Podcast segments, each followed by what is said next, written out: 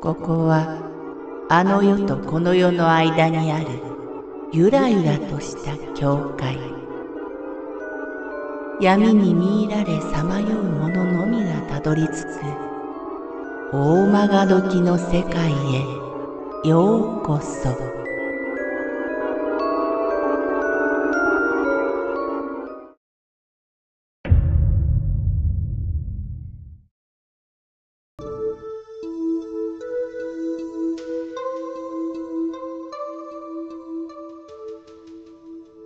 すりガラスの影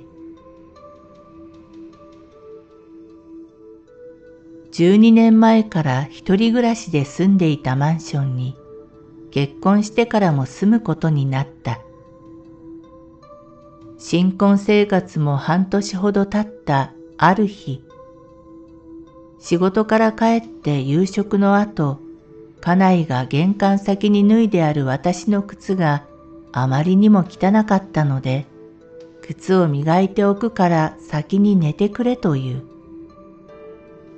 仕事の疲れもあったので、私はそのままベッドに入った。ベッドはドアから一番離れた側に頭が来るように置いてある。寝ながらでも足元のドアが見えるようになっている。ドアの上部は壁ではなく、縦30センチ、幅はドアと同じサイズのすりガラスがはまっている。その高いガラスを通して廊下の明かりが部屋の中にうっすらと届く。その時、なぜか廊下の方が気になったので、そちらに視線を向けた。すると、ドア上部のすりガラス越しに人の頭が玄関の方に向かって歩いていくのが見えた。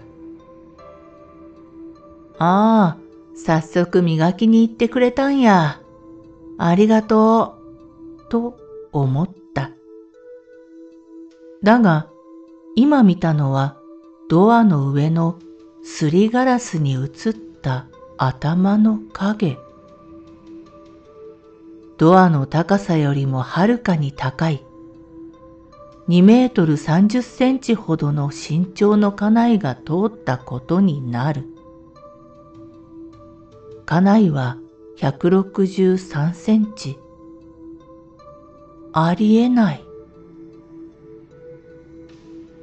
翌日家内に聞いたら、私がベッドに入ってから小一時間ぐらいは家事をしてそれから靴を磨いたらしい。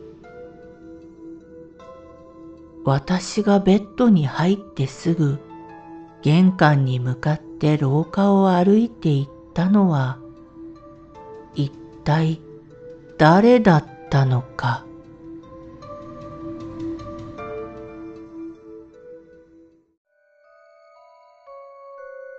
この番組は怪談大曲時物語に寄せられた投稿をご紹介しております。大曲時物語無料メールマガジンは月3回発行。怪談系では日本一の2万人を超す読者が毎回震えています。ぜひご登録ください。